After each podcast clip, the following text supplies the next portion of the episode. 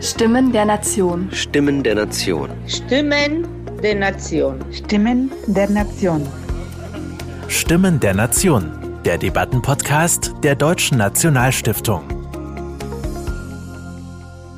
Heute mit einer Diskussionsrunde zum Thema Empörung. Angesichts von unterschiedlichsten politischen Protestbewegungen und Exzessen von Wut und Hass als Ausdruck politischer Überzeugung wollen wir darüber nachdenken, warum es Empörung braucht, was Empörung mit gesellschaftlichem Zusammenhalt zu tun hat und wo die Grenzen der Empörung in liberalen Demokratien liegen. Es diskutieren die Bundesministerin außer Dienst Brigitte Zypris und der Journalist und Verleger Jakob Augstein. Moderiert von Stefan Loos, Direktor der Katholischen Akademie Hamburg und Agatha Klaus, Geschäftsführerin der Deutschen Nationalstiftung. Der Abend wurde in Zusammenarbeit mit der Katholischen Akademie Hamburg veranstaltet. Aus einer Ahnung heraus, dass sich die Republik und die Debattenkultur in dieser Republik verändert, sind sie losgezogen und haben verschiedene Protagonisten getroffen, um mit ihnen darüber zu diskutieren, um von ihnen Einschätzungen einzusammeln, ob sich die Debattenkultur, diese Ahnung, die Sie haben, ob sie sich wirklich verändert hat und damit sich Ihre Ahnung bestätigt oder was es mit der Empörung in diesem Land auf sich hat, ob sie eine reale ist, ob sie eine gefühlte ist. Ich würde gerne Sie als erstes fragen, was war Ihre Erfahrung auf dieser Reise durch die Bundesrepublik und ähm, was hat Sie überrascht auf dieser Reise? Diese Dokumentation für Dreisat haben wir damals gemacht, weil wir schon zum damaligen Zeitpunkt, das ist zwei Jahre her, das war eigentlich schon spät für dieses Thema, denn man konnte schon viel früher wissen, dass äh, aus bestimmten Gründen, über die wir bestimmt gleich reden werden, sich das, was man so Debattenkultur nennt, äh, bei uns sehr stark verändert hat. Wenn Sie es vergleichen mit Zeiten, in denen ich zum Beispiel so medial irgendwie sozialisiert wurde. Das sind bei mir dann so die 80er, 90er. Das ist ja schon eine Weile her. Äh, äh, ich bin bei grundsätzlichen Aussagen über solche Sachen immer ein bisschen vorsichtig, weil ich ja nicht weiß, wie es in den 60er und 70ern war. Also äh, kann ich es immer nur vergleichen mit einer etwas jüngeren Vergangenheit sozusagen und da haben wir heute eine andere Situation. Und das liegt an verschiedenen Gründen, über die wir bestimmt gleich sprechen werden. Und äh, ich habe äh, geredet mit Leuten wie zum Beispiel Jan Fleischhauer, äh, der ganz nüchtern sagt, natürlich sei er nicht der Journalist, äh, Jan Fleischhauer, der natürlich dazu steht, wenn er sagt, äh, ich bin im Empörungsgeschäft tätig. Also der das auch sagt. Deshalb war es auch gut, mit ihm zu reden, weil er ist ein sehr kluger Kollege. Er macht das, was er macht, sehr, sehr gut. Er ist auch ein, ein, ein in dem, was er tut, aufrichtig. Also er will einen nicht über den Tisch ziehen. Und er sagt, mein Geschäft ist die Empörung. Und wenn Sie so wollen, und das ist vielleicht, also wäre so meine Grundlage für so ein Gespräch hier, meine Grundlage für das Denken zu dem Thema, darin liegt natürlich ein Problem. Also ich bin mit Jan Fleischhauer gut befreundet, ich mag den gern, ja, ich, ich falle dem jetzt nicht in den Rücken. Aber das Problem ist, die Empörung ist inzwischen ein Geschäft. Und das ist gefährlich und das unterscheidet die Empörung von der von Stefan Essel. Darf ich an dem Punkt gleich nochmal kritisch nachfragen, inwiefern ähm, das hat er Ihnen, wenn ich das richtig, äh, wenn ich die Dokumentation richtig in Erinnerung habe, ähm, ja umgekehrt auch selbst vorgeworfen, dass Sie ja selbst, also ähm, nicht nur er selbst, wie Sie äh, von ihm sagen, sondern dass Sie ja selbst auch Teil dieses äh, medialen Geschäftes sind. Würden Sie das, äh, würden Sie dem zustimmen? Ich frage deswegen nicht, ähm, um das positiv oder negativ zu bewerten, sondern einfach nochmal äh, die, die Einlassung, die Sie gegeben haben, zu verstärken. Ist es sozusagen ähm, unablässliches ähm, Spezifikum des medialen Betriebs, dass er heute gar nicht anders sein kann, als Empörung äh, zu provozieren, auf Empörung zu reagieren. Ich glaube, das wäre nämlich für die weitere Diskussion wichtig, ob das ähm, sagen, ob der Journalismus an diesem Punkt ähm, das braucht ähm, und ob es dazu gehört? Ich glaube, dass die Versuchung groß ist und sie starke Nerven und einen breiten Rücken brauchen, um ihr zu widerstehen und einen guten Charakter und eine äh, eine tiefe Überzeugung von dem, wofür sie eigentlich da sind. Wenn ich diese Liste mache, merken Sie schon, dass immer weniger Leute in Frage kommen, äh, äh, äh, das zu machen. Also insofern würde ich sagen, die Zeiten für die öffentliche Debatte sind nicht gut.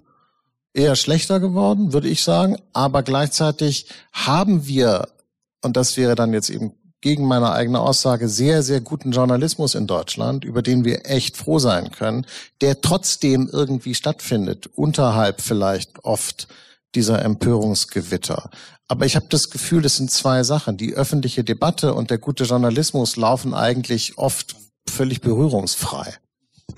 Wenn Sie sagen, der Journalismus und die öffentliche Debatte laufen berührungsfrei, ähm, äh, das kann ich ganz sehen, weil der Journalismus bestimmt natürlich auch die öffentliche Debatte.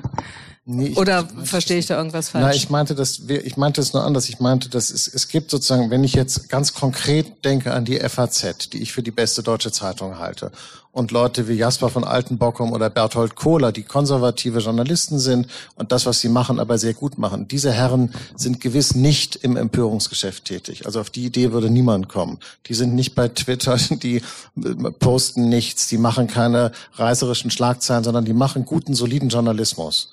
Und gleichzeitig äh, äh, rockt Spiegel Online und die Bildzeitung Bild Online äh, äh, auf der Empörungswelle.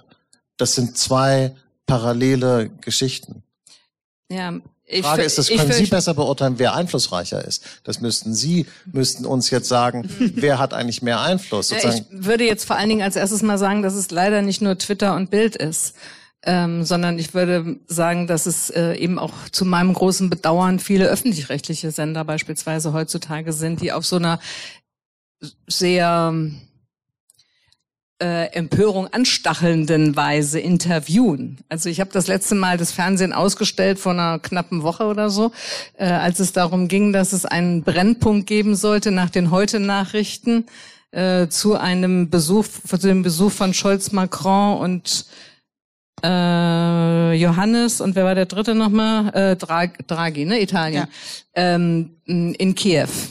Und dann jetzt machen wir einen Brennpunkt und dann kommt jemand, irgendwie ein Pro Politikprofessor ins Studio und die erste Frage ist, sind Sie nicht auch der Meinung, dass Herr Scholz zu spät gefahren ist? So, und da habe ich schon gerade ausgestellt, weil ich gedacht habe, ihr könnt mich doch mal. äh, das, da war ich empört.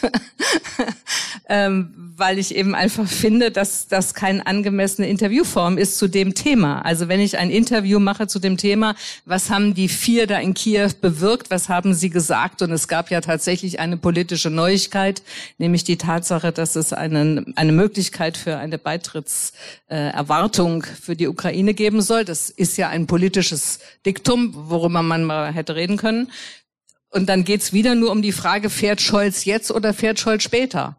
Da kann ich, das finde ich nicht in Ordnung, muss ich ganz ehrlich sagen. Und ich bin auch ein bisschen wirklich, ja, traurig oder wie auch immer betroffen darüber, dass die öffentlich-rechtlichen da so mitmachen, auch bei diesem ähm, hau ich mich, hau ich dich so dauernd. Vielleicht, bevor wir diese Mediendebatte aufmachen, ja. ähm, die ganz sicherlich ein wichtiger Bestandteil dieser Empörung, Empörungsdebatte ist. Noch einmal zurückblickend, äh, Sie sind als Politikerin ja oft konfrontiert äh, gewesen mit Empörungen von Bürgerinnen und Bürgern, die das, was Sie getan haben oder was Sie entschieden haben, nicht gut fanden, auf gelinde gesagt nicht gut fanden. Ähm, woran denken Sie in diesem Zusammenhang und vielleicht auch, was glauben Sie, hat sich rückwirkend betrachtet auch verändert an der Debatte, wie man heutzutage mit denen, was die Politik macht, umgeht? Zu dem, wie man mit ihnen umgegangen ist. Es gibt ja schon einen Unterschied, ähm, wie man geht man mit der einzelnen Politikerin, dem einzelnen Politiker um und wie geht man mit der Politik um. Also das hat mich immer wieder verblüfft. Äh, die Leute, kon die konnten Politik-Bashing machen bis zum geht nicht mehr. Und am Ende des Gesprächs, ich habe viele Bürgersprechstunden gemacht äh, und äh, bin auf vielen Veranstaltungen gewesen, wo ich mit den Menschen in meinem Wahlkreis, das war Darmstadt und der westliche Teil des Landkreises Darmstadt-Dieburg, wo ich mit denen geredet habe und es ging dauernd nur, ihr macht das falsch, ihr macht das falsch, ihr macht das falsch und wie könnt ihr? Und am Ende des Gesprächs war, könnt, kannst du oder können Sie dann nächste Woche bitte zu unserer Veranstaltung kommen? Wo ich dann mal gedacht habe, wieso wollt ihr denn jetzt eigentlich, dass ich zu eurer Veranstaltung komme, wenn wir alle so falsch machen? Also da gibt's ein, ein Auseinanderklaffen in der Wahrnehmung, ist mir aufgefallen. Obwohl man Politik in vielen Bereichen kritisiert oder sich darüber empört, ähm, es sind Politiker im Einzelnen dann doch ähm, ja ganz wohl gelitten, so dass ich mich also nie persönlich da auch angegriffen gefühlt habe oder so, sondern es war schon immer fundiert und in meine Zeit in der Politik fällt äh, die Hartz-IV-Gesetzgebung und ich glaube, das ist das sinnfälligste Beispiel, wo man sagen kann, das ist ganz viel kritisiert worden. Das wissen Sie alle, das kennen Sie alle, das Thema.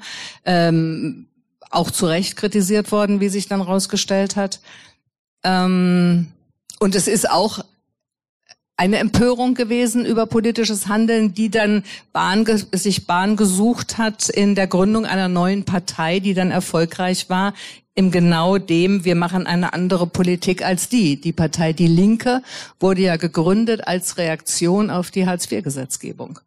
Ähm, und das war also von daher kann man sagen, äh, ist das ein im Sinne von Esel ein, eine gute Empörung gewesen. Ja, es gab eine neue politische Kraft, die dann zustande kam und die die Chance gehabt hätte zu sagen, wir machen das besser und ähm, wählt uns. Und mhm. ich meine, hat sie auch gehabt und sie hat ja auch noch phasenweise viele Stimmen gekriegt. Sie standen jetzt aber auch äh, Politikerinnen wie ähm, Renate Künast bei, bei der Debatte um Beleidigung und Empörung im Netz gegen Politikerinnen und Politiker, aber im, im Allgemeinen gegen Hass und Hetze im Netz. Das ist doch auch noch eine andere Stufe, würde ich sagen. Das ja, das ist aber natürlich, das ist ein Phänomen der neueren Zeit. Ähm, Sie haben vorhin ja meinen Lebenslauf referiert in Teilen. aber äh, ich war ja Justizministerin, da gab es überhaupt noch keine sozialen Netzwerke. Mhm. Also das iPhone, hm, anders als viele denken, gibt es seit 2007. Das ist noch gar nicht so sonderlich lange her. Und ähm, als ich Justizministerin war, gab es keine sozialen Netzwerke. Da gab es gerade mal erste Privatsender noch in Berlin. Und der, der Umzug von Bonn nach Berlin der Bundesregierung 1999 hat schon einen enormen äh, Zusatz an Geschwindigkeit gebracht. Aber das ist ja überhaupt nicht zu vergleichen damit, äh, was heute an Geschwindigkeit verlangt wird äh, durch die sozialen Medien und dadurch, dass jeder ständig sich quasi öffentlich äußert. Also das erfordert von den Politikerinnen und Politikern eine sehr viel größere Kontrolle bei allem, was sie tun, weil sie ständig irgendwo abgelichtet werden oder gesehen oder gehört werden. Ähm, und es erfordert eben auch eine sehr viel größere Reaktionsfähigkeit, weil man dauernd gefragt wird und dann können Sie mal eben sagen und Ne? Und ähm, ja, das mit dem Hass und Hetze im Netz ist eins der Ergebnisse der sozialen Netzwerke. Da müssten wir dann vielleicht nochmal drüber reden, was die Ursache dafür ist. Sie haben jetzt unterschieden zwischen guter Empörung und ähm, das zweite nicht formuliert, aber das wäre dann weniger gute oder schlechte Empörung, Herr Augstein. Ähm, können Sie mir ein bisschen helfen, äh, zu naja. unterscheiden, was das eine und was das andere ist? Das Buch von Essel heißt ja auf Französisch, ich versuche das jetzt mal, Endignez-vous, also und wenn Sie äh, äh, bisschen, wir haben auf Deutsch, ich bin indigniert, mhm. diesen äh, Begriff kennen wir auch im Deutschen, der kommt aber aus einer anderen Sprachwurzel als Empörung. Also auf Französisch meint man mit dem Wort eigentlich was anderes als auf Deutsch. Auf Französisch schwingt immer mit, da findet eine Entwürdigung statt da, der Vorgang, um den es hier geht, hat etwas Unwürdiges für mich als Mensch oder für andere betroffene Menschen. Während unsere Empörung ja äh, sozusagen äh, äh, äh, sprachlich, ich habe das äh, nachgucken müssen, weil ich sowas nicht weiß, ähm, äh, von empor, ja, von unten nach oben, das hat sozusagen etwas Auffallendes. Da ist eher so ein Zorn im Spiel, eine Wut, eine Emotion. Das heißt, unsere Empörung ist was anderes als die französische Indignation. Insofern kann man auch sagen, dass es auch kein Wunder ist, dass Essels Buch ein Zivilisationsbuch ist, ein Buch, was davon handelt, die Zivilisation zu schützen vor Zerstörung und, und Bedrohung und, und, und davon handelt, wie man Kraft sammelt, um die Zivilisation und die Würde des Menschen zu schützen. Während unsere Empörung natürlich sehr stark die Wutbürgerempörung sofort wird, äh, ich erinnere Sie auch daran, dass exakt zur gleichen Zeit, wo Essel in Frankreich der Sachbuchbestseller überhaupt war, das konnten Sie an jeder Tankstelle kaufen, hat sich viele, viele Millionen Mal verkauft im Verhältnis dazu, dass Frankreich etwas kleiner ist als die Bundesrepublik Deutschland, was die Bevölkerung angeht, äh, hätten die Verkaufszahlen in Deutschland also unfassbare Mengen.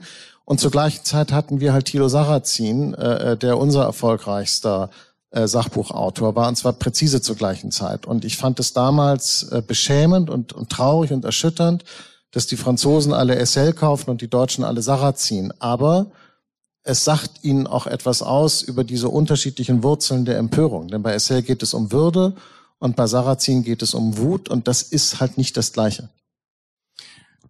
Ja, das stimmt. Ich würde gerne nochmal dieses, ähm, dieses sich auflehnen wollen, zumindest im Ansatz versuchen, ähm, dem etwas Positives abzugewinnen, ist nicht in der Empörung, ähm, in dem sich auflehnen, auch immer schon die Idee, dass es eine andere und eine bessere Welt gibt. Und ist das nicht am Ende die gleiche Wurzel, die ähm, nein, darf ich da gleich okay. sagen, ich glaube nein, ich glaube, das ist das Traurige an unserer Gegenwart, weil Revolte ist halt nicht Revolution. Wenn Sie eine Revolution machen, dann schaffen Sie irgendwelche alten Verhältnisse ab und ersetzen Sie durch neue mit der Hoffnung, dass etwas besser wird. Wenn Sie eine Revolte machen, machen Sie nur einen ungerichteten Aufstand gegen irgendetwas, was Ihnen nicht passt und die bricht dann vielleicht wieder zusammen und dann ist die Energie weg und ob sie bei der Revolte irgendwie ein Pogrom veranstaltet haben oder ein Ausländerheim angezündet haben oder gegen einen Flughafen protestiert haben oder im, im Netz äh, Frau, Frau Künast äh, beleidigt haben, spielt dann fast gar keine Rolle. Hauptsache weg mit der negativen Energie. Ja, aber, aber sie hat keine produktive Führung. Also ich würde Ihnen äh, zustimmen mit Blick auf die gegenwärtigen äh, sozusagen Phänomene von Empörung. Und, und, äh, davon habe ich eine ganze Reihe von zitiert. Ich frage aber nochmal nach, ist nicht der Mensch in der Revolte von Camus. Eigentlich doch das Beispiel und ganz im Sinne Essels auf der einen Seite jemand, der sich nicht abfindet mit dem unwürdigen Verhalten, mit einer Welt, in der die Würde des Einzelnen, der Einzelnen also nicht gesehen wird, nicht adäquat behandelt wird. Und daraus kommt das Auflehnen und das hat etwas Revoltenhaftes, das hat etwas äh, sozusagen sich Auflehnendes, das hat etwas sich Empörendes. Und Davon losgelöst wäre tatsächlich die Frage, ob das, was wir, wenn wir heute über Empörung reden, ähm, und vielleicht dem, was Sie auch in der Empörung in Ihrer Dokumentation nachgespürt haben, durchaus etwas, was ähm, medial gesteigert ist, was eher oberflächlich ist, was unter Umständen diese Wurzeln, äh, von denen Essel spricht, verloren hat. Würden Sie nicht doch mitgehen? Aber Sie schauen so Aber kritisch. Sehen Sie, naja, weil ich glaube, dass ähm, es ist halt nicht das, was ich beobachte. Sie haben ja gesagt, worüber sich die Leute empören. Dann empören sie sich über Gerhard Schröder. Äh, darüber würde ich mich nicht mal empören. Mhm. mhm. Das ist einfach, äh, Sie können sich darüber ärgern, Sie können es lächerlich finden oder Sie können es auch einfach lassen und sagen, ist doch auch völlig Schnurz, was der Politkreis äh, da ist, doch auch vollkommen irrelevant.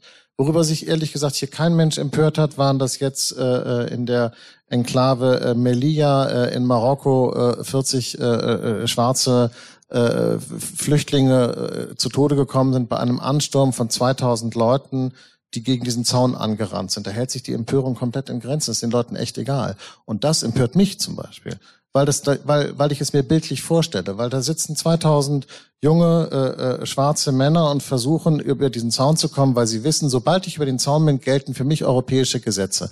Ein Meter weiter nach da und ich komme in den Schutz eines Rechts, den ich hier nicht habe. Und dann rennen die alle gleichzeitig dahin. Und, und ich glaube, 15 haben es geschafft, 45 waren tot und der gesamte Rest musste wieder zurück. Das empört mich. Mhm. Ich kann ich mich wirklich nicht über Gerhard Schröder empören. Aber dafür kriegen sie keine Schlagzeilen. Es interessiert die Leute in Wahrheit nicht, weil es ist weit weg und ist auch scheißegal und es, es ist auch nicht Instagrammable sozusagen. Also es läuft bei Twitter nicht so gut.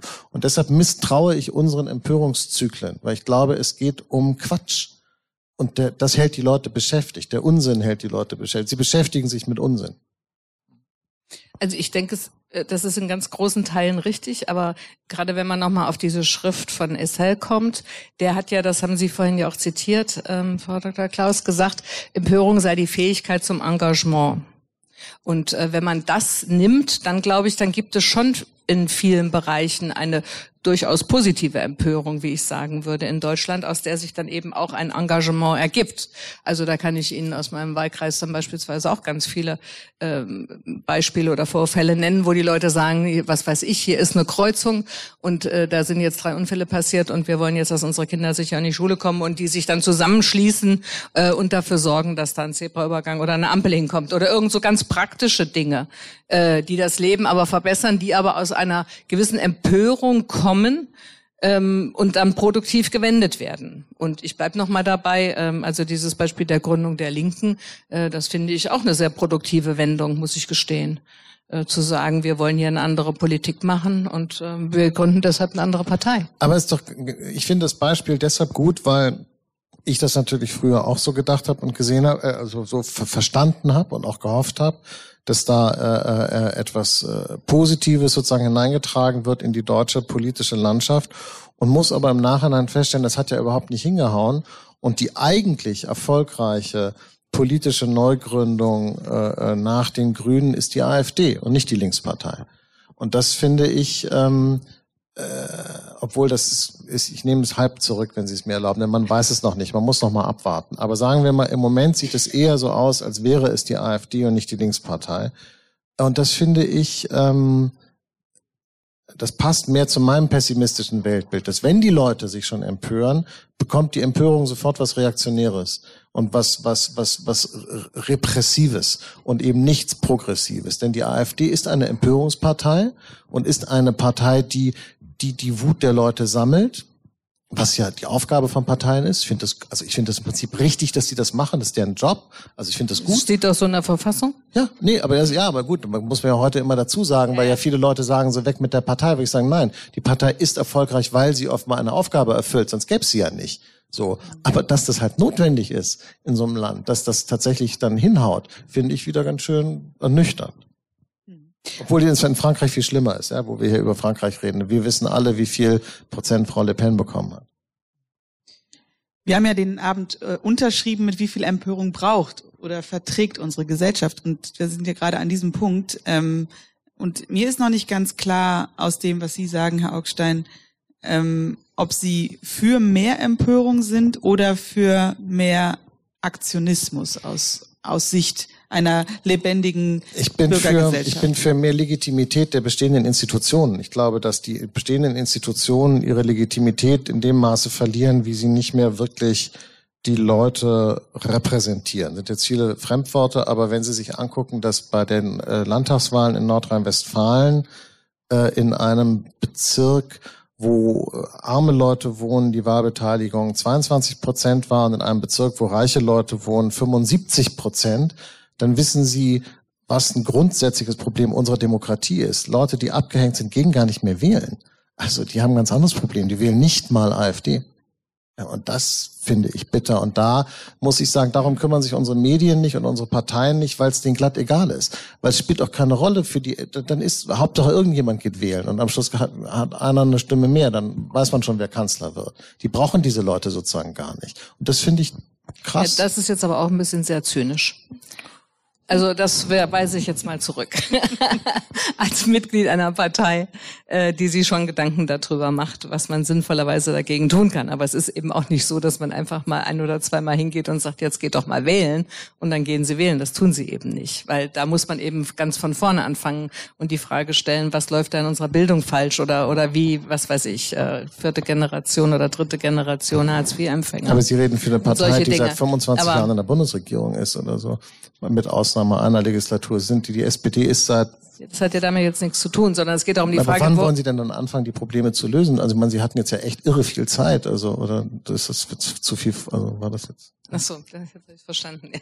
Ich meine, wann, also jetzt mal im Ernst, Sie sind seit 1998 ja, also oder die was? Probleme oder werden, werden auch fortlaufend gelöst. Also es gibt ja Dutzende von Initiativen, äh, dass man also das fing ja an mit der Frage von Spracherwerb in der Grundschule, das ging ja weiter mit besonderer Grundschulförderung, das ging was weiß ich was allem, Ganztagsschule, das äh, Beste oder das Beispiel, was mich davon abgebracht hat, beispielsweise zu sagen, Volksentscheide sind was Sinnvolles, war der Volksentscheid hier in Hamburg, wo genau dieser Effekt war, den Sie gerade geschildert haben, dass nämlich die Wohlhabenden und gut Situierten äh, zur Wahl gegangen sind und die anderen nicht und daraufhin die sechsjährige Grundschule abgelehnt wurde. Ähm, was ja schon doll war, dass das Schwarz-Grün damals das überhaupt vorgeschlagen hatte. Ähm, also dieses Phänomen haben wir schon lange und es gibt eine Menge an Initiativen, aber offenbar reicht's nicht. Ich kann Ihnen nicht sagen, was es, äh, ich bin keine Pädagogin oder äh, wüsste jetzt nicht, wie man äh, insgesamt das pädagogisch alles besser machen müsste oder wo man die Leute noch anpackt, um zu sagen, äh, schaut doch mal da äh, oder es macht ja doch Sinn. Ich habe ich bin einmal bei einer Wahl in meinem Wahlkreis mit 46 Stimmen Mehrheit gewählt worden als direkt gewählte Bundestagsabgeordnete. Und das war dann vier Jahre ein gutes Beispiel, dass ich jeder Schulklasse, die bei mir zu Besuch war, äh, erklären konnte, dass es Sinn macht, wählen zu gehen, weil zwei Schulklassen entscheiden darüber, wer Abgeordneter wird. Äh, in dem in dem Wahlkreis. Also da machte das Sinn, da konnte man das greifbar machen. Aber ich glaube eben Teil des Problems ist, dass die Leute nicht so richtig sehen, was bewirkt denn gerade meine Stimme. Ist doch egal. Also es gibt so viele Stimmen und meine Stimme bewirkt nichts. Und ähm, deswegen wäre es eben wichtig, dass aus bestimmten Initiativen ähm, wie jetzt dem Hashtag Ich bin armutsgefährdet ähm, dann auch was wird, was Produktives wird. Aber lernen wir genug jetzt nochmal auf das Thema Debattenkultur und Empörung ähm, lernen wir genug miteinander zu debattieren und auch das Gegenteil äh, meiner Meinung auszuhalten. Ähm, denn ich glaube, das ist auch etwas, wenn Empörung produktiv sein sollte, dann ähm, braucht sie ein, ein Konterpart, der mich hört und wahrnimmt und nicht sofort ablehnt und sagt, deine Meinung weg damit, sondern das also diese Umkehrung kann ja nur in der Debatte stattfinden. Und ähm, so wie ich Ihre Dokumentation verstanden habe, Herr Haugstein, war es auch sozusagen der größte Kritikpunkt, dass diese äh, diese Debattenkultur ähm, äh, das sozusagen vermissen lässt und dass das vielleicht auch dazu führt, dass ähm, wir nur noch Shitstorms haben, aber keine echte Empörung nach Stefan Hessels äh, Diktum. Ja, ich glaube, dass das nicht miteinander reden wollen, weil der, die, derjenige, der die andere Meinung hat, ist kein, kein Gegner oder Wettbewerber, sondern ein Feind, ist sicher eines der größten Probleme, weil die Leute, die diese Haltung haben, so ein verdammt gutes Gewissen dabei haben. Also die Leute entziehen sozusagen der Demokratie und, und, und dieser offenen Gesellschaft die Lebenskraft mit dem allerbesten Gewissen, weil sie der Meinung sind, ich kann mich doch nicht hinsetzen mit jemandem, der, und dann kommt eine Checkliste, die je nachdem, wo sie halt stehen, äh, der hat was gegen Transgender gesagt und der gegen Schwarze und der gegen Frauen und der gegen Juden und und der gegen so und dann weiß ich nicht, dann jeder findet immer einen, mit dem er nicht reden will. Und ich würde sagen, in so einer Gesellschaft muss die Beweislast anders, es muss andersrum laufen. Es muss sagen, sozusagen, ich rede im Prinzip mit jedem. Und wenn ich nicht mit jemandem rede, ist das die absolute, totale Vollausnahme. Ich würde mich auch nicht mit jedem hinsetzen, aber im Prinzip erstmal schon. Und äh, das ist aber heute nicht mehr angesagt. Ich bin aber auch schon vergleichsweise alt und das meine ich jetzt ganz nüchtern betrachtet, denn das ist ein Generationending. Sie müssen überlegen, Leute, die 20 Jahre jünger sind als ich, haben da eine andere Meinung. Also die haben auch eine andere Sozialisierung. Wenn sie 35 sind, finden sie, dass sie sich mit jemandem, der irgendwie in LGBTQ irgendwie nicht woke äh, mit dabei ist, wollen sie sich auch gar nicht mehr hinsetzen. Und sie haben dabei ein ganz gutes Gefühl, weil sie finden, warum, ich muss dem kein Podium geben. Ich weiß ohnehin, was der sagt. Ich will gar nicht hören, was der sagt. Ich werde den sowieso nicht überzeugen. Äh, äh, ich und äh, warum soll ich mit dem reden? Sie haben in dem, ähm, weil Sie vorher von Thilo Sarrazin sprachen, ähm, ich glaube 2011, als dieses Buch erschien, mit ihm ein Gespräch geführt äh, seiner Zeit im ZDF. Und ähm, seine, also die, die These von Sarrazin war genau das, was Sie gerade vertreten haben, ist damals schon, es gibt ja irgendwie Denkverbote und es gibt Sprechverbote und es reden nicht mehr alle miteinander. Und Sie waren der, im, im, im, also im Brustton der Überzeugung hielten Sie im Gegenteil, das stimmt doch gar nicht. Mich würde interessieren, ähm, was ist gesellschaftlich passiert? Ja, Moment, ganz kurz. Er hat das aber im öffentlich-rechtlichen Fernsehen gesagt, während er diesen super irren Riesenbestseller hatte und genau, in der FAZ okay. rauf und runter veröffentlicht hat. Insofern war das schon ganz richtig, ihm zu sagen, Herr Sarrazin, da irgendwie kommt das nicht so hin. Also Gut, also mir ging es mir ging's weniger darum, ob das legitim war, das zu tun oder nicht. Da, da, da bin ich gar nicht anderer Meinung als Sie. Mich würde eher interessieren, ähm, oder ich habe im Vergleich zu Ihrer Aussage jetzt hier und auch zu Ihrem ähm, zu der Dokumentation eher den Eindruck gehabt, dass sich gesellschaftliche Verhältnisse an diesem Punkt nochmal verschoben haben. Und ich fände es interessant, um, um diese Gesellschaft auch zu verstehen, warum reagiert sie empörter äh, an dem einen oder anderen Punkt, beziehungsweise warum reagiert sie so, dass sie mit bestimmten Gruppen, also Menschen mit bestimmten Gruppen nicht mehr sprechen wollen. Können Sie, lässt sich das nachzeichnen, was in diesen zehn Jahren gesellschaftlich passiert ist? Oder ja. hat sich Ihre Wahrnehmung einfach nur verändert und es war damals schon richtig? Naja, es ist natürlich was passiert. Ich bin bloß der Falsche, Ihnen das zu erklären, weil ich ein alter weißer Mann bin. Aber, aber äh, Frauen, migrantischer Hintergrund, äh, äh, andere sexuelle Orientierung, Menschen, die das Gefühl hatten, äh, äh dass sie seit 70 Jahren nicht gehört wurden oder meinetwegen auch seit 5000 Jahren oder so, sagen plötzlich, nee, jetzt reden wir aber mal mit und jetzt lassen wir, wir reden, wir wollen nicht mehr, dass ihr über uns redet, sondern erstens wollen wir, dass ihr mit uns redet und zweitens wollen wir auch selber reden. Und dass diese Leute ein anderes Verhältnis haben zum Diskurs, kann ich schon verstehen, weil die sagen, ihr redet immer von der offenen Gesellschaft und vom freien Diskurs. Leute, aber die letzten 50 Jahre wollte keiner mit uns sprechen. Also so ganz habt ihr euren eigenen Regeln dann doch nicht gehorcht. Jetzt kommen wir mal machen die Regeln. Das kann ich schon verstehen. Ja, also ich kann schon verstehen, wenn, wenn einer, wenn ich eine farbige oder also eine POC-Politikerin bin oder so, dass ich sage, mit bestimmten Leuten setze ich mich nicht hin, weil das sind die Leute, die hätten mich vor 15 Jahren hier noch irgendwie aus dem Stadion geprügelt oder so. Das verstehe ich schon. Es ist bloß trotzdem für die Demokratie nicht so gut. Inwiefern? Das würde ich gerne von Frau Zypris äh, beantwortet wissen. Was hat diese Debattenkultur, wenn Sie damit äh, konform gehen, was Herr schon gerade gesagt hat, für also, Auswirkungen für unsere Demokratie?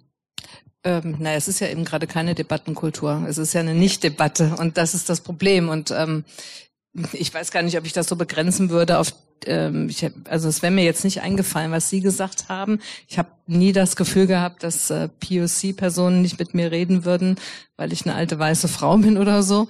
Ähm, ich habe eher das Gefühl, dass es um politische Auffassung geht und das also äh, oder diese Corona-Leugner-Menschen. Also die, die also mit, da muss ich aber auch sagen, das ähm, habe ich in meinem selber in meinem engsten Bekanntenkreis zum Glück nicht erlebt, aber ähm, vermittelt. Und da sind tatsächlich Freundschaften dran kaputt gegangen, weil die gesagt haben, die sind so irre, was sie da dauernd erzählen. Äh, das kann ich mir nicht mehr anhören. Warum nicht? Das ist interessant. Warum geht dann die Freundschaft kaputt? Also können Sie das ja, auch? Ja, das stimmt. Das ist ein wichtiger Punkt, weil es gibt auch eine andere, die das so geregelt hat, dass sie gesagt hat, wir reden einfach nicht mehr über Corona. Aber das ist dann natürlich auch ein bisschen schwierig ähm, auf Dauer, weil das Corona war ja schon ein Thema, was einen sehr stark bewegt hat und wo man irgendwie doch relativ viel Austausch zu gehabt hat. Und wenn man so ein Thema bewusst raus klammert und der Elefant steht dauernd im Raum, äh, wird es auch offenbar problematisch. Ich, wie gesagt, ich habe es nicht selber erlebt, ich gebe es jetzt nur Secondhand weiter. Aber warum kann man dann nicht sagen, ich finde das Corona ist ein ganz gutes Beispiel, weil, weil es auch ein bisschen lustig ist in Wahrheit, ja. Warum kann man dann nicht sagen, okay, du bist der Meinung, Bill Gates chippt uns jetzt mit dem Impfen. Okay, ich habe dafür keine Belege, du ehrlich gesagt auch nicht, aber ist auch scheißegal, spielt auch keine Rolle. Ich sehe das nicht so, du siehst das so. Und lass, können wir doch trotzdem Bier trinken und uns über Fußball unterhalten, reden wir über was anderes. Macht doch eigentlich auch nichts. Was dann aber passiert in Wahrheit ist, wenn du das sagst, bist du ja offensichtlich völlig wahnsinnig und ein Gefähr, deshalb kann ich jetzt mit dir gar nicht mehr. Und das ja, ist doch das, total gestört. Das, Sie, ne? Ja, das, das ist richtig. Wenn es nur das wäre, glaube ich, wäre es auch okay. Das Problem ist, glaube ich, nur gewesen in den Fällen, die mir erzählt wurden, dass es dann eher so war, dass es eben nicht nur das Chippen von Bill Gates war, sondern dass es dann eben auch noch alle möglichen anderen Dinge waren und dass es Leute waren, die gesagt haben, ich trete jetzt keine Maske an. Ähm, also sich da auch so verhalten haben, dass man gesagt hat, irgendwie, gut, du kannst ja keine Maske anziehen, aber dann will ich dich auch nicht sehen, mhm. äh, weil meine Gesundheit schütze ich und dann will ich auch nichts, also, hm, so, also. Das ist schwierig, aber nichtsdestotrotz, äh, ich glaube, und auch so mit, mit rechtsextremen Positionen eher, also mit AfD-Anhängern, glaube ich, ist es auch sehr schwer mit dem Reden. Und ähm, ich fand es gut, dass der Bundespräsident zusammen mit der Zeitstiftung diese Kampagne gestartet hat. Ähm, ich weiß jetzt nicht genau, wie es heißt. Deutschland debattiert. Deutschland debattiert, genau. Äh, wo Leute zusammengebracht, ich weiß nicht, ob Sie davon gehört haben, da wurden Leute zusammengebracht, da kann man sich bewerben und da muss man bestimmte Positionen vertreten und die Leute, die konträre Positionen vertreten haben in den Fragebögen, die werden dann zusammengesetzt und müssen miteinander diskutieren. Und ähm, ich bin in einem gemeinnützigen, gemeinnützigen Gesellschaft im Aufsichtsrat und die haben das auch in dieser Firma gemacht jetzt äh, mit den Beschäftigten und den Aufsichtsratsmitgliedern und ich fand das super. Ich habe erst auch gedacht, ach komm Mensch, jetzt hast du aber diese Kinderspiele. Äh, aber es hat sich dann rausgestellt, dass es wirklich gut war. Ich habe dann mit einer Frau diskutiert, die bei dem Fragebogen alles mit Nein, sage ich jetzt mal, nur so was ich mit Ja hatte. Und wir sind dann echt ins Gespräch gekommen und haben uns ausgetauscht. Mhm. Und ich habe auch was dabei gelernt und ich glaube, sie hat auch was dabei gelernt. Aber welches? Also es war wirklich gut, aber man muss dann quasi von außen so ein bisschen so einen Antrieb kriegen, weil das sage ich ganz ehrlich, von mir aus hätte ich mich jetzt auch nicht mit der dahin gehockt. Ich hätte ja auch gar nicht gewusst, was sie überhaupt denkt. Mir ist noch mal ein Beispiel jetzt vor Augen.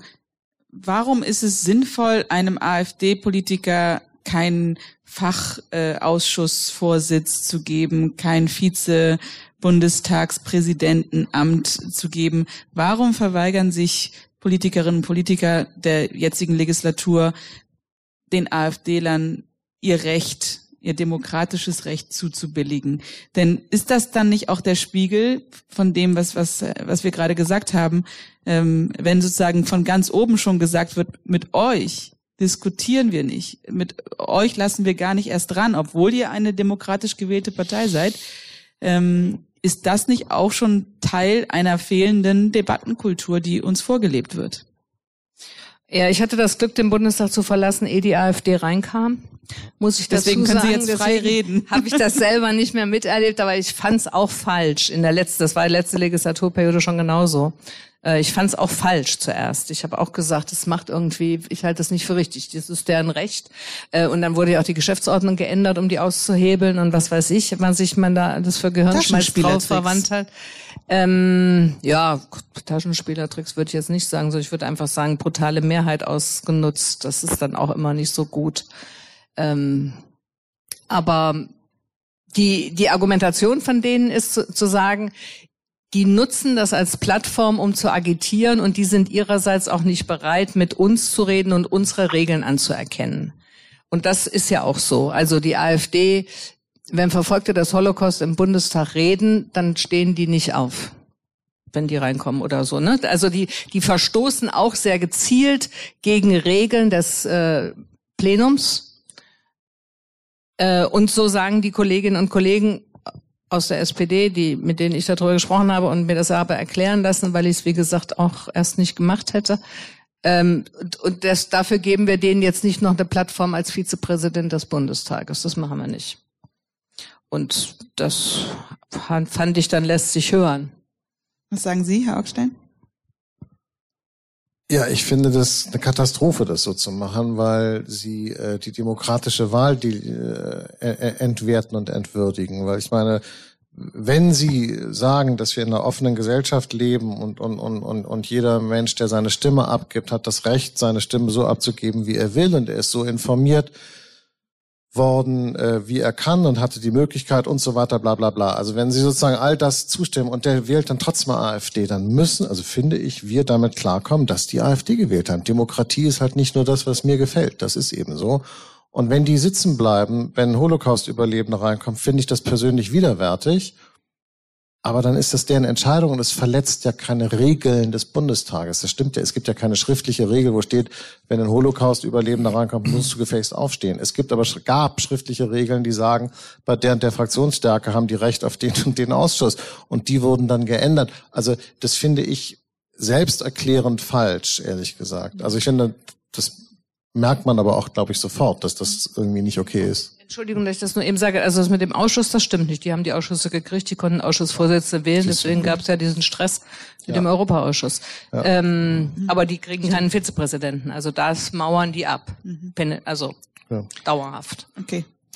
Die wählen den eben einfach nicht. Der kriegt eben einfach keine Stimmen. Das, wenn sie es so wollen, ist das dann auch wieder völlig okay. Weil der, der Bundestag, die Regeln des Bundestages sagen ja nicht, dass die das aufgestellten Leute dann auch gewählt werden müssen. Also in ich ihrer da, Logik ich, genau, ist das sogar in Ordnung. Ich bin nicht mit diesem Prozedere so, so vertraut. Wenn das so ist, wie Sie sagen, finde ich es richtig. Denn in der Tat, man kann nur, äh, nur weil es der Hausbrauch war, dass es so und so war, das finde ich auch okay, dass man, äh, man, niemand soll jemand zwingen, gewählt zu werden. Nur ich finde die Art und Weise, wie, natürlich ist das ein Problem, wenn man sagt, die sind mit demokratischen Mitteln gekommen, die Demokratie auszuhebeln, so wie wir das ja in Osteuropa erleben, wo die ja auch alle demokratisch gewählt wurden und die Demokratie sozusagen von innen zersetzen und zerstören. Das ist natürlich ein echtes Problem. Mhm. Aber ich glaube, erstens habe ich darauf keine richtig gute Antwort, wie man dem begegnet.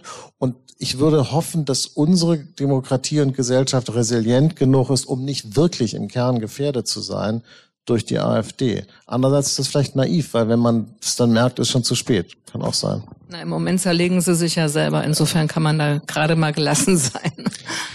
Ich würde gerne nochmal an einen Punkt anknüpfen, den Sie beide ähm, aus unterschiedlichen Richtungen kommend benannt haben. Ähm, Sie sprachen im Kontext von Corona, äh, verwiesen auf das Beispiel der Zeitstiftung des Bundespräsidenten Jung, also miteinander zu debattieren. Ähm, Sie haben ähm, darauf hingewiesen, anhand des Corona-Beispiels, also warum kann man nicht einfach ein Bier miteinander trinken, sondern warum ist sozusagen die diskursive Auseinandersetzung im Vordergrund? Ähm, kann es einfach sein, dass wir an diesem Punkt unterschiedliche Dimensionen des menschlichen Miteinanders haben? Also, ähm, um es konkret zu machen, in meiner eigenen Familie, die Schwägerin ist sozusagen äh, jemand, die Corona leugnet äh, in, in allen Facetten. Und diese Familie ist ähm, nicht daran zerbrochen, aber nahezu. Und ich glaube, das, was passiert ist, ist, dass genau das, was Sie gerade beschrieben haben, ist auf der diskursiven Ebene. Es ging um die Debatte. Und an der Debatte gab es keine Annäherung.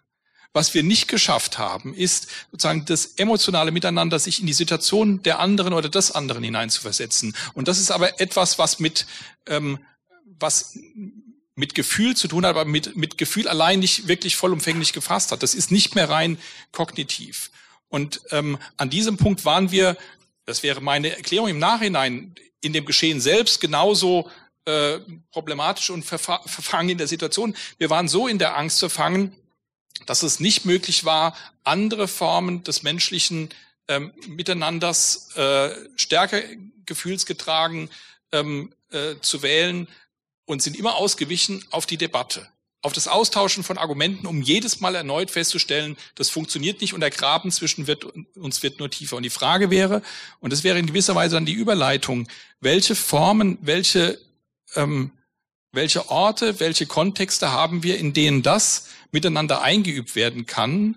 Und ist unter Umständen das, was Ausgangspunkt des Gesprächs war, nämlich die Beobachtung, dass sozusagen in, durch soziale Medien das verschärft wird, eigentlich das insofern eine Verschärfung, weil genau diese Orte des Miteinander äh, Leben teilens, dass diese Orte verschwinden, nicht in der Weise ausgeprägt werden, wo wir alle miteinander leben könnten und erleben könnten, auch erleiden könnten, wie das ist, wenn wir jenseits von unterschiedlichen Positionen nicht mehr Argumente austauschen, sondern uns von unserem Leben erzählen, von unseren Ängsten und von unseren Hoffnungen. Ja, ich finde, dass in die Antwort haben Sie selber gegeben in der Art und Weise, wie Sie eben darüber gesprochen haben, nämlich emotional. Und auch die Vokabeln, die Sie benutzt haben, beinhalten die Antwort. Es geht um Gefühle. Also in dem Moment, in dem Sie sich klar machen, mein Gegenüber ist ein Mitmensch, ich bin an ihm interessiert, ich, ich versuche mich hineinzuversetzen, ich will empathisch sein, ich spüre eine, eine emotionale, eine affektive Verbindung, äh, äh, haben sie sozusagen eine Verknüpfung, die stärker ist und die im besten Fall eben eine Menge aushält an, an diskursiver äh, Heterogenität. Und äh, äh dann können Sie sich äh, Corona-Argumente sonst was um die Ohren hauen, äh, aber die affektive Bindung ist eben stärker und hält sie sozusagen zusammen. Und wenn sozusagen und irgendwann ab einer bestimmten Schwere werden die Debattenthemen dann so, dass die affektive Bindung reißt. Na klar, wenn dann da, wenn sie plötzlich mit jemandem sich den ganzen Abend unterhalten haben und es war super nett und plötzlich stellen sie fest, es ist leider ein Holocaust-Leugner, dann wird es wahrscheinlich schwierig werden, den Rest des Abends auch noch nett miteinander zu verbringen. Aber auch dort würde jetzt zum Beispiel bei mir gelten, äh, das muss dann schon eine Menge Holz sein. Also da muss schon echt wirklich was Dramatisches vorliegen äh, damit es eben quasi zum Gesprächsabbruch kommt. Und ich glaube, da bin ich aber anders als die meisten anderen Leute heutzutage. Bei den meisten anderen Leuten ist es heute ganz anders. Sie sagen, äh, du hast bei, ich habe hier so eine Art Checkliste wie beim Abflug bei so einem Airbus so. Und wenn du nicht überall dein Häkchen reinmachen kannst, rede ich mit dir gar nicht mehr. Weil, und da interessiert mich das Affektive überhaupt nicht. Dazu kommt es dann gar nicht. Und warum das so ist, das kann ich Ihnen in Wahrheit nicht erklären. Weil das ist eine psychologische Frage, keine politische. Haben Sie eine? Ähm ähm, ich, ich kann das auch nicht so richtig erklären, aber ich glaube, das Problem ist doch in beiden Fällen, sowohl beim Holocaust als auch bei Corona, dass es Menschen gibt, die objektive Tatsachen leugnen. Sagen, das, das wäre so, wie wenn jemand sagt, die Erde ist eine Scheibe. Das tangiert einen jetzt nicht, ob die Erde nur eine Scheibe ist oder nicht, weil das nimmt man sowieso nicht wahr. Aber äh, bei den anderen Sachen ist es halt schon so, dass es, dass man irgendwie denkt, äh,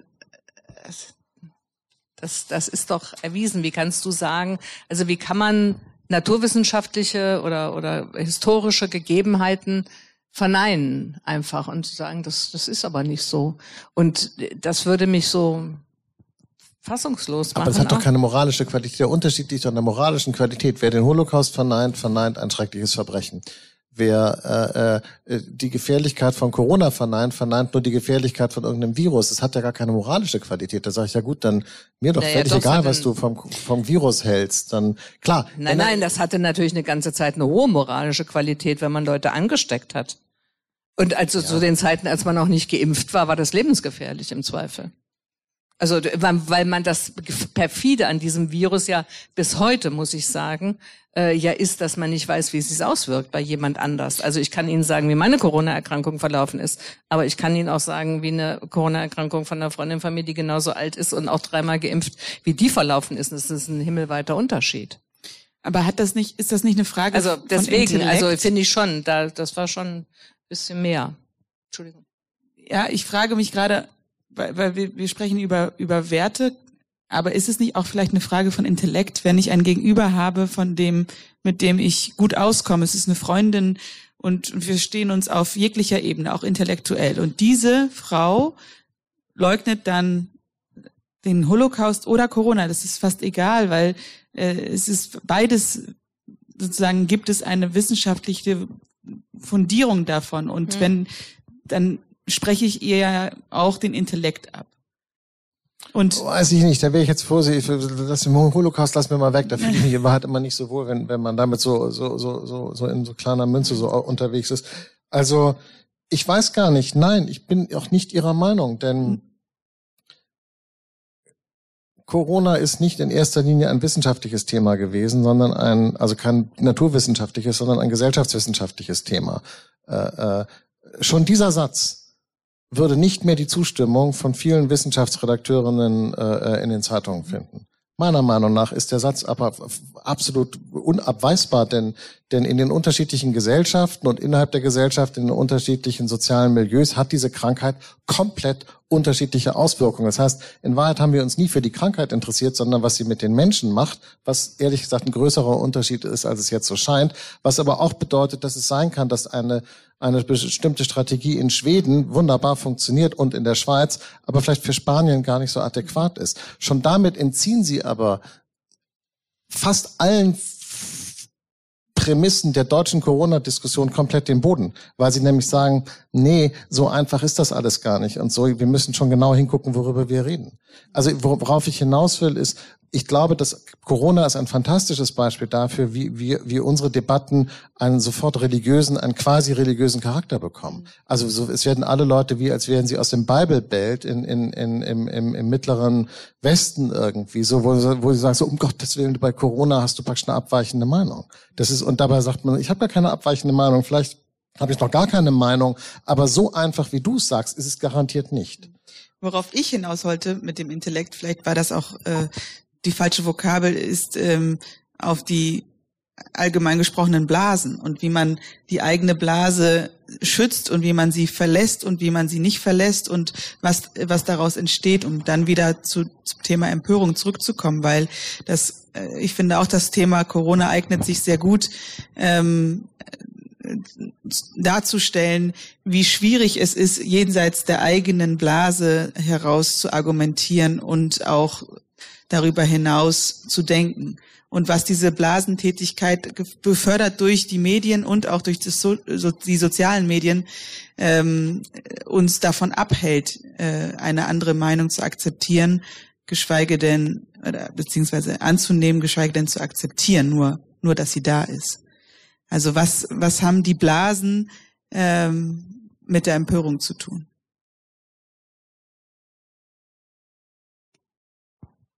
Naja, die haben natürlich eine Menge äh, damit zu tun, weil gerade die Blasen in den sozialen Medien natürlich schon Meinungen verstärken, also so eigene Meinungen verstärken. Und bei den sozialen Medien kommt natürlich noch dazu, dass auch in einer Weise ähm, da agiert wird, äh, dass man ja nur erstaunt ist, was die Leute auch alle bereit sind, unter Klarnamen ins Netz zu stellen. Also früher hat man ja immer gesagt, das ist so im Netz, weil die können das alle anonym schreiben, aber die schreiben das ja gar nicht mehr anonym, die schreiben das ja inzwischen unter Klarnamen. Und ich fand das übrigens, weil wir über Renate schon gesprochen haben, von Renate Künastner, einen, richtig guten Move. Die hat ähm, eine Reise gemacht mit einem Spiegeljournalisten zu den Leuten, die sie massiv beleidigt haben und ist da hingefahren, hat geklingelt und hat gesagt, guten Tag, ich bin Renate Künast, ich wollte gerne mal mit Ihnen darüber reden, was Sie mir geschrieben haben.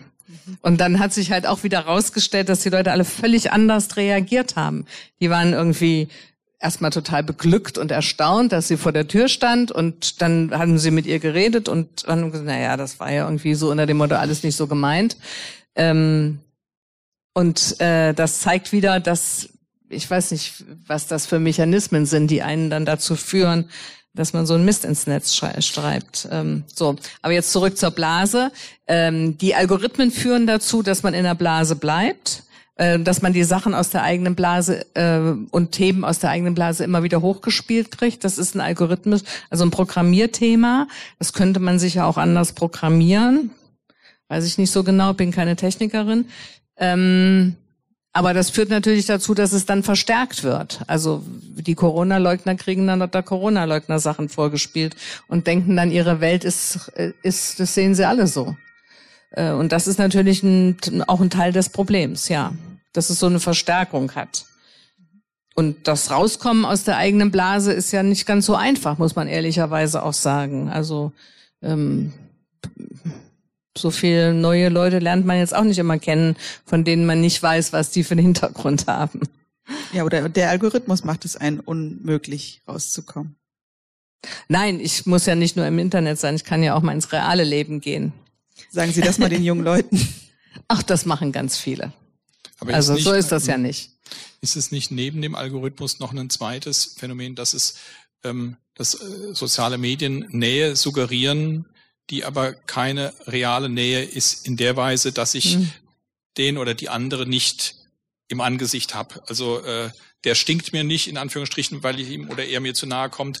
Ähm, ich muss keine Angst haben, sondern ich glaube, dieses Gefühl und äh, dass ich mit dem anderen mich auseinandersetzen muss, ähm, mich in ihn einfühlen muss, das setzt voraus, dass er oder sie mir gegenüber ist, dass wir einander irgendwie äh, sagen äh, nicht durch irgendwelche Interfaces getrennt ähm, miteinander zu tun haben. Ich glaube, das ist ein zweites äh, Phänomen. Es wird in den sozialen Medien Nähe suggeriert, in der ich mich auslassen kann, ohne dass ich die Konsequenzen dieser Nähe ähm, irgendwie am eigenen Leib in Anführungsstrichen spüre.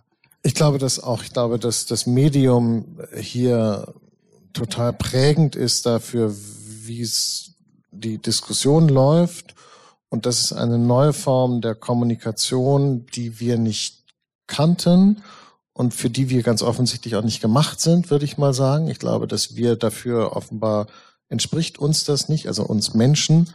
Äh, das macht mit uns merkwürdige Sachen und wahrscheinlich kann man damit verantwortungsvoll umgehen, wenn man es lernt und, und sehr verantwortungsvoll ist. Aus irgendwelchen Gründen aber das sind die meisten Leute halt nicht und sie haben es auch nicht gelernt und deshalb wird es in den Händen der Menschen zu einem Werkzeug des Wahnsinns. Also ich glaube, dass die sozialen Medien ein echter Sargnagel sind für unsere Gesellschaft, glaube ich inzwischen. Ich halte sie für brandgefährlich und äh, beobachte mit Grausen, wie der klassische Journalismus sich treiben lässt von den sozialen Medien und Mechanismen der sozialen Medien übernimmt und ehrlich gesagt, wie auch die normalen Journalisten teilhaben in den sozialen Medien, also jetzt eben nicht nur als Objekte, sondern als Subjekte dort tätig sind und selber die Shitstürme anrühren und befeuern, über die sie sich immer aufregen. Aber auch das immer mit dem besten Gewissen der Welt. Also keiner von denen würde sagen, ich habe hier gerade an einem Shitstorm teilgenommen. Dann würde man sagen, würde, äh, doch, ehrlich gesagt schon. Also, aber ich glaube, das nennt man Kulturveränderung. ich, ich ein großes Problem an, an solchen Gesprächen wie diesen, ich habe die ja auch schon ein paar Mal geführt, ist, glaube ich, dass man ganz schnell dazu kommt zu sagen, das war früher alles ganz anders und früher war das irgendwie alles besser, weil dann Leute, die alle so über 50 sind, da so sitzen.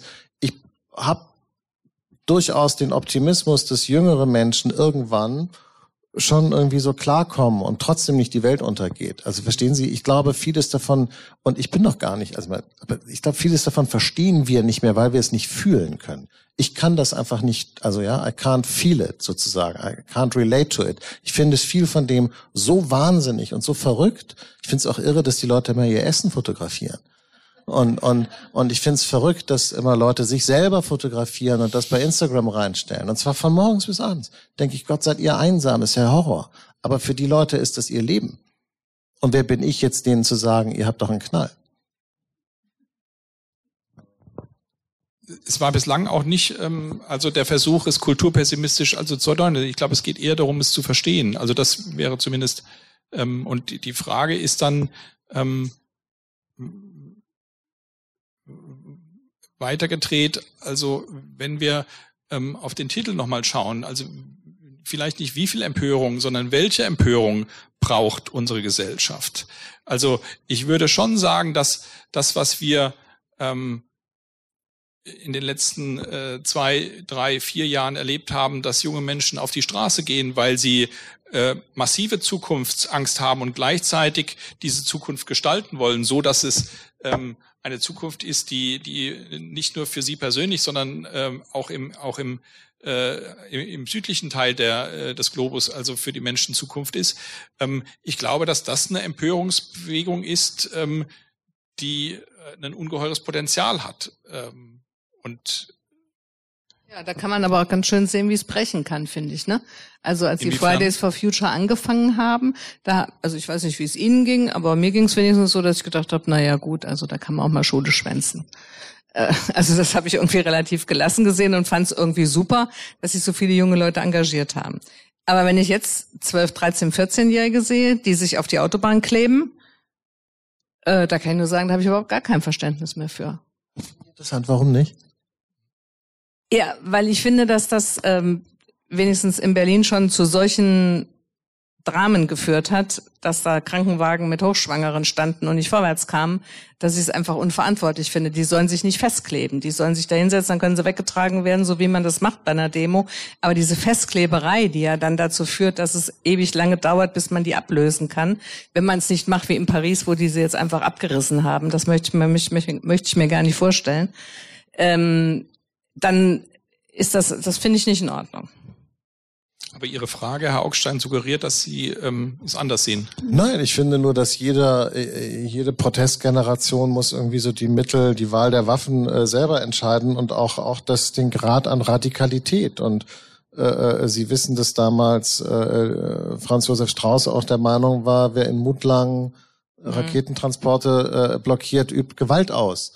Und ich glaube, es hat eine Weile gedauert, bis das Verfassungsgericht oder wer war das? Und Bundesgericht irgendwann gesagt hat, nee, das ist keine Gewalt. Nicht? Ich glaube, das, ich, war das, wie war das? Weiß ich ehrlich gesagt jetzt nicht genau. Ich Aber weiß nur, dass es da auch einen Unterschied gab zwischen denen, die sich Gewalt an die Schienen gekettet haben mhm. äh, und denen, die eben normal demonstriert haben. Aber ich weiß es jetzt nicht.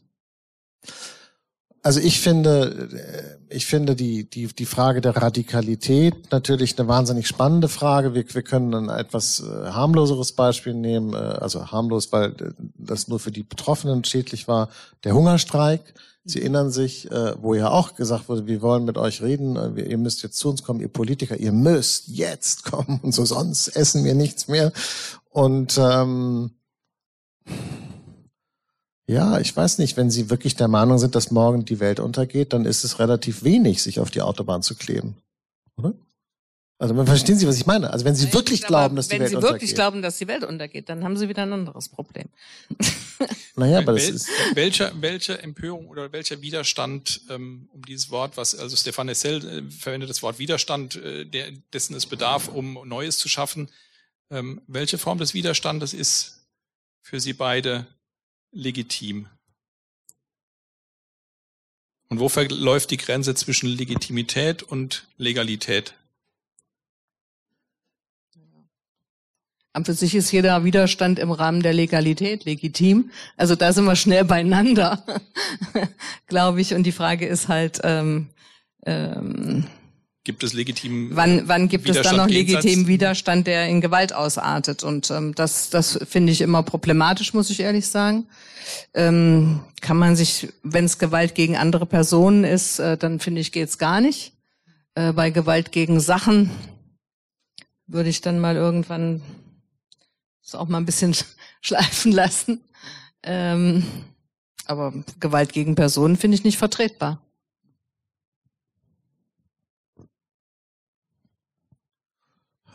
Ich finde, die Frage äh, führt nirgendwo hin, weil das ist so eine, das kann, können Sie in einem Essay-Thema machen beim Abitur oder so und dann kann man dazu ganz, ganz viel schreiben. Das jetzt so zwischen Tür und Angel zu beantworten, da würde ich auch das Gleiche sagen, was Frau Zypris sagt, was ja schon mehr ist, als äh, äh, im politischen Comment heute üblich ist, weil, weil ähm, wir dort auch immer sagen, Gewalt gegen Sachen ist nicht zu trennen von Gewalt gegen Personen. Deshalb lehnen wir das auch ab. Das wird ja im Grunde, ist das, haben ja die Grünen irgendwann gesagt, Gewalt gegen Sachen gibt's nicht, weil hinter den Sachen steht vielleicht immer noch einer, der dann auch was abkriegt. Das wollen wir nicht. Deshalb gar keine Gewalt mehr gegen irgendwas. Wo ich dann sagen würde, ja, aber der nächste, und der Rasen darf auch nicht betreten werden, weil da steht dann auch Betreten des Rasens verboten. Also es dürfte da, also so, also, und die Polizei hat euch diese Demonstrationsroute gegeben, die wird auch beschützt von der Polizei, rechts und. Also klar, man, kann man alles so machen, aber dann bringt es halt auch mit dem Protest nicht mehr so viel. In Wahrheit ist natürlich Protest in dem Maße wirkungsvoll, wie er eben auch Regeln sprengt.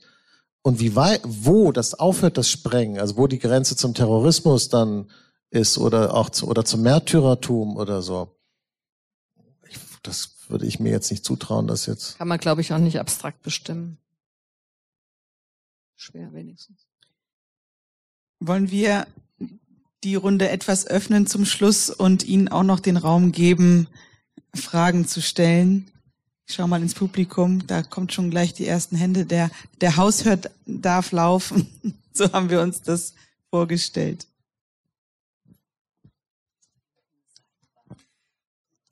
Also mich, äh,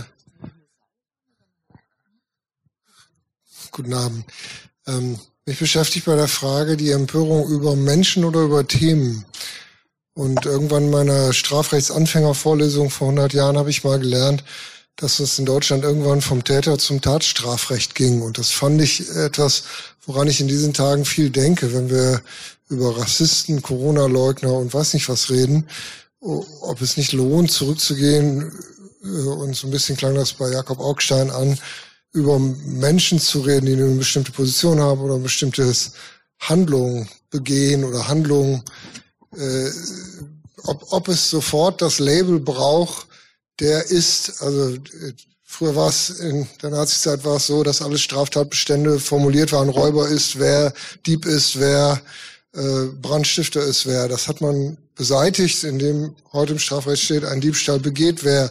Das klingt jetzt alles sehr technisch, aber wenn ich mir über Empörung Gedanken mache, dann hilft das, über Menschen nachzudenken, die irgendwie Corona ablehnen oder so und nicht sagen, das sind Corona-Leugner. Ich komme ja aus diesen Attributisierungen von Menschen kaum raus.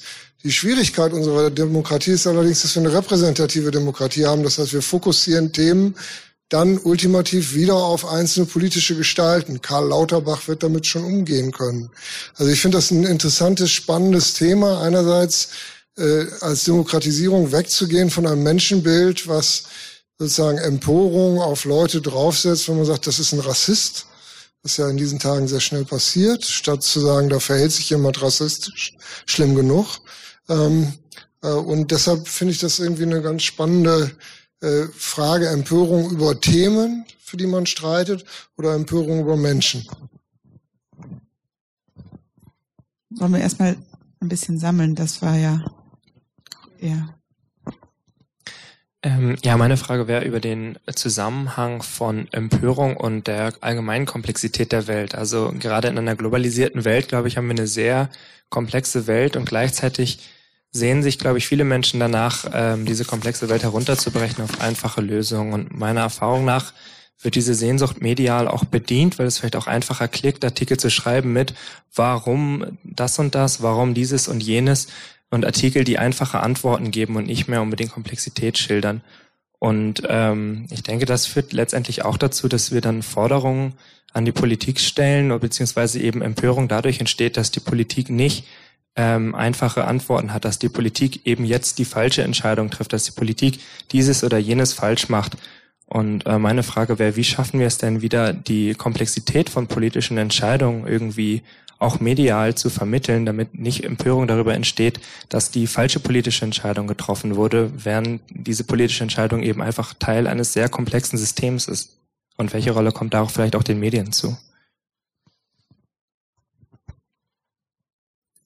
Und hier vorne.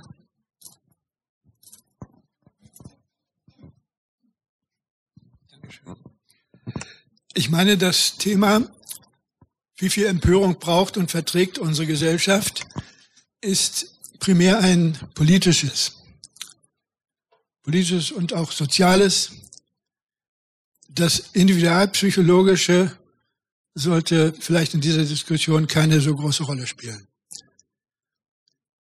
Und wenn es ein politisches Thema ist, dann müssen wir uns doch fragen, was bewirkt Empörung? Was macht sie mit unserer Politik? Mit der Politik der gewählten Abgeordneten, der Regierungen, der sonstigen an Politik interessierten Beteiligten. Als öffentliche Meinung ist sie auch indirekt an Politik beteiligt. Und da finde ich, würde es lohnen, den Blick ganz stark zunächst einmal zu wenden auf die einzelnen Empörten, die da sich äußern, in ihrer Menge, in ihrer Gesamtheit, repräsentiert etwa durch die Leserbriefe in Zeitungen. Die Leserbriefe auch in seriösen Zeitungen sind heute ich lese sie, äh, um mich aufzuregen, jeden Tag, ähm, so zugespitzt, so äh, radikal, so besserwisserisch, so überzeugt von der eigenen Position, dass dadurch, daraus keine Diskussion mit anderen werden kann. Das gilt nicht nur für Corona so, das können Sie jeden Tag in der Zeitung überprüfen.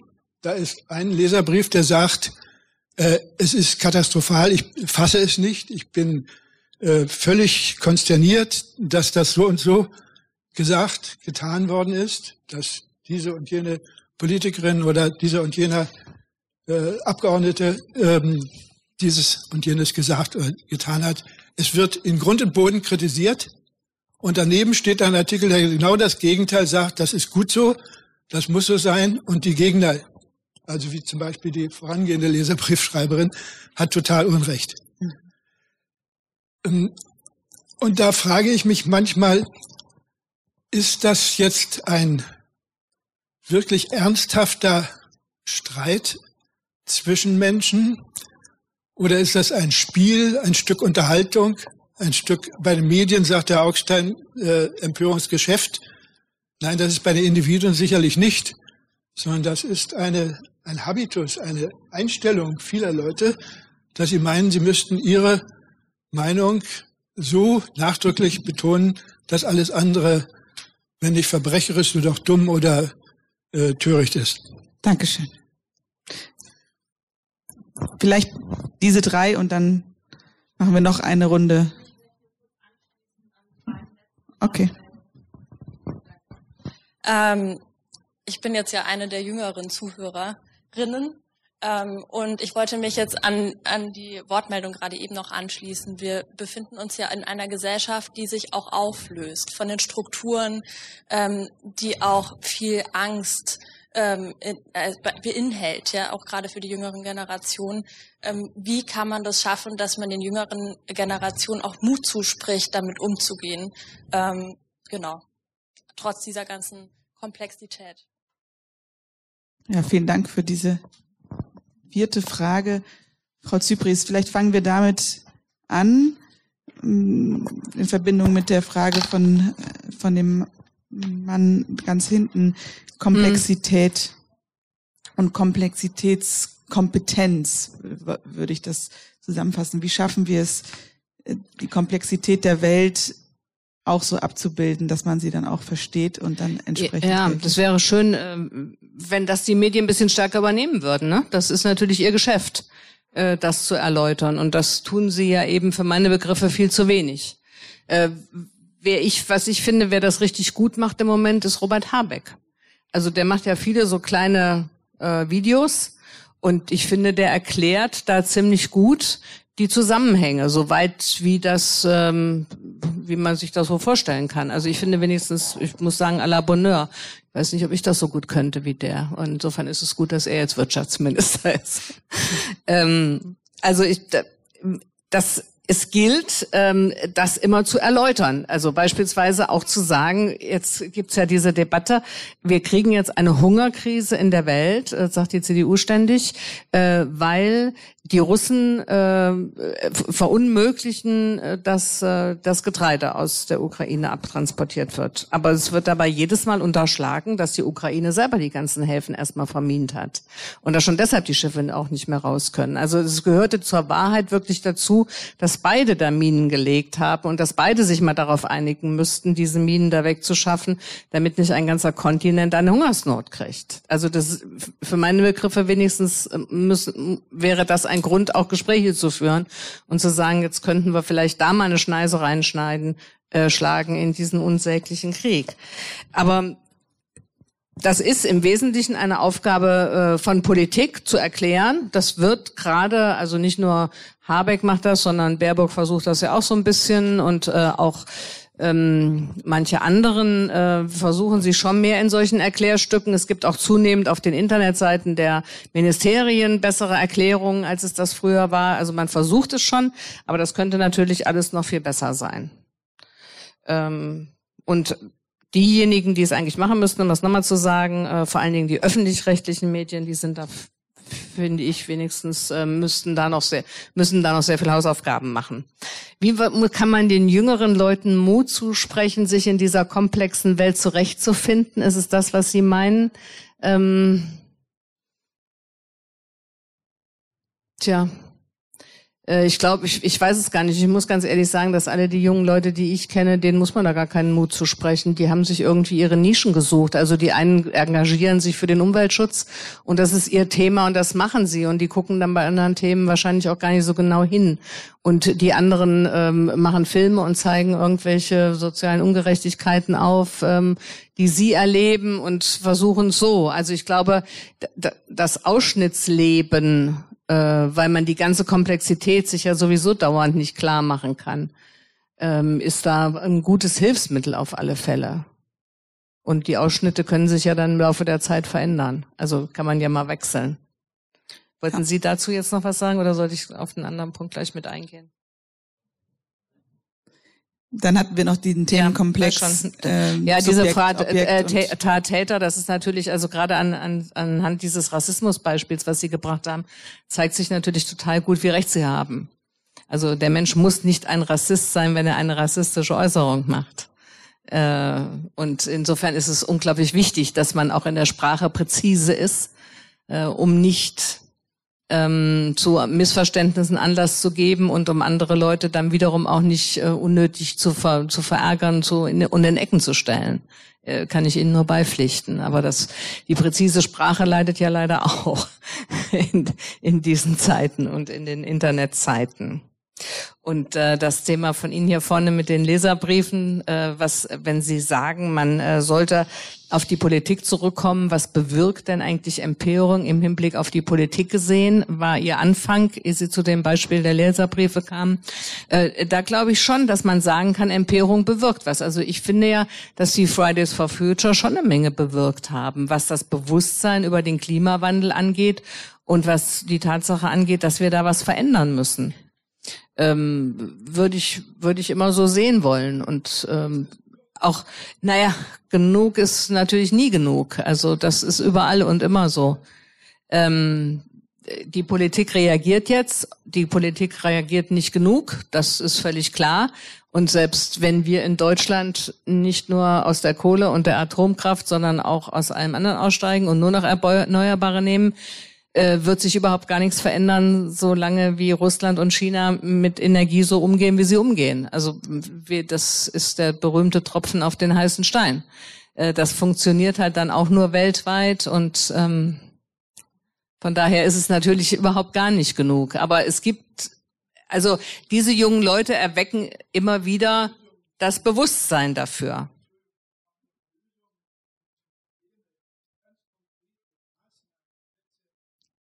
Gibt, ja, gibt es ja.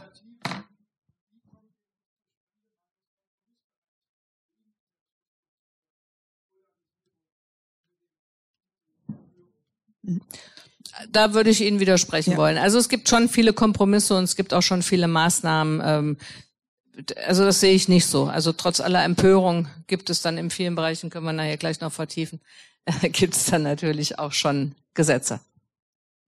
Herr Augstein, ist es so, dass das Individuum, Entschuldigung, Sie haben so viel mitgeschrieben, braucht es nicht zu wiederholen. Nein, ich finde nur, dass ähm, man immer gucken muss, worüber man spricht und äh, welche Worte man für was benutzt. Also ich meine, wir haben dieses Internet erzeugt so eine Art Partizipationsillusion. Ja, die Leute haben das Gefühl, sie kriegen irgendwie alles mit, aber das ist natürlich falsch. Und die Leute haben das Gefühl, sie können sich zu einem eine Meinung bilden und das ist falsch damit würde ich mal anfangen, äh, dass man sich klar macht, man kriegt eh immer nur irgendwie ganz wenig mit und das versteht man wahrscheinlich nicht und hat dazu in Wahrheit auch gar nicht so viel zu sagen. Mut äh, für junge Generationen, würde ich sagen, erziehen Sie Ihre Kinder halt richtig irgendwie. Bringen Sie ihnen Selbstwert bei und Liebesfähigkeit und äh, Skepsis und Humor und bisschen Philosophie, bisschen Religion kann auch nicht schaden, meine ich im Ernst. Ich glaube, daher kommt Mut. Mut kommt nicht aus Politik und politischen Entscheidungen und auch nicht aus Fridays for Future und und so Mut kommt woanders her. Also dass die, die Adresse, so die Quelle, also der Ort, an dem Mut erzeugt wird, ist ein anderer. Das ist nicht der politische Raum, sondern das ist sozusagen der Raum der Persönlichkeitswerdung und der, der Individuation und das Verhältnis zur Gesellschaft und Verantwortung, Ethik, wie gesagt, bla bla bla. Da kommt Mut her. Also das ist sozusagen glücklicherweise, würde ich sagen, nur sehr bedingt ein Feld für die Politik. Oder auch, um dann die Bedingungen dafür zu schaffen. Das ist schon eine, da reden wir wieder über was anderes und so. Aber ich würde mich jetzt nicht an die Politik wenden äh, auf der, bei der Suche nach Mut für kommende Generationen. So, also äh, ähm, ja, und ähm, äh, äh also wie gesagt, Philosophie und Religion finde ich da interessanter als Politik, als Sphären. Ähm, was noch? Komplexität.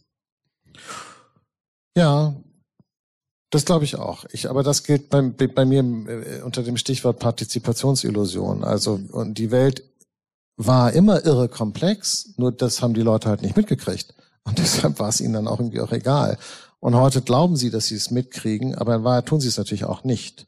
Wir haben natürlich eine Welt einer gnadenlosen Elitenbevorteilung und Elitensteuerung und das war ehrlich gesagt auch immer so.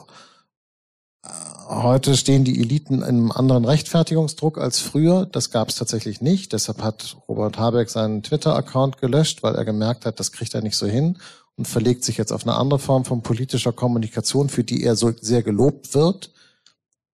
Ich finde es die Hölle. Ich kann es nicht aushalten. Ich finde es schrecklich, weil ich finde, es ist eine Selbstinszenierung bis Bagdad Süd. Ja, also ich finde es grauenhaft, aber es ist Geschmackssache.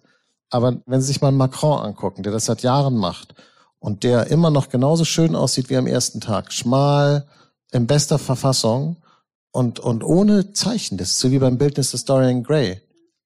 Und gucken Sie sich mal Habeck an, wie die Last der Verantwortung auf, an, an der ist irre. Es ist interessant, wie die Leute unterschiedlich damit umgehen. Das finde ich echt total bemerkenswert. Ähm, ich glaube, dass wir alle überfordert sind weil wir meinen, da so mithalten zu müssen. Und das, ich, deshalb glaube ich, wenn ich eine Antwort geben müsste, ich bin sehr stark, ich glaube sehr stark an Institutionen, weil Institutionen bündeln Klugheit. Institutionen haben ein eigenes Gewicht, haben eine eigene Schwere, eine, eine Traditionsverpflichtung sozusagen, wollen morgen auch noch da sein. Deshalb glaube ich, Gesellschaften funktionieren in dem Maße gut, wie sie starke, resiliente, geschützte Institutionen haben, wo die Menschen nur so durchgehen und jeweils kleine äh, Bruchstücke dazu liefern. Wenn die Institutionen gefährdet sind und schwanken, sind die Gesellschaften äh, äh in Gefahr. Ob das bei uns so ist oder nicht, weiß ich jetzt auch gar nicht. Kommt ein bisschen auch darauf an, wovon man spricht. Aber ich glaube, heute viel mehr als vor 20 Jahren oder als ich in der Zeit, als ich studiert habe, was noch länger her ist, glaube ich heute viel mehr an Institutionen. Danke Ihnen, Herr Augstein, dass Sie sich die Zeit genommen haben, Frau Zypris. Ich hoffe, dass Sie kommen beide gut wieder nach Berlin zurück, trotz der Umstände und ohne große Empörung über die Deutsche Bahn. Danke. Das war Stimmen der Nation, der Debattenpodcast der Deutschen Nationalstiftung. Weitere Informationen zur Arbeit der Stiftung erhalten Sie unter www.nationalstiftung.de.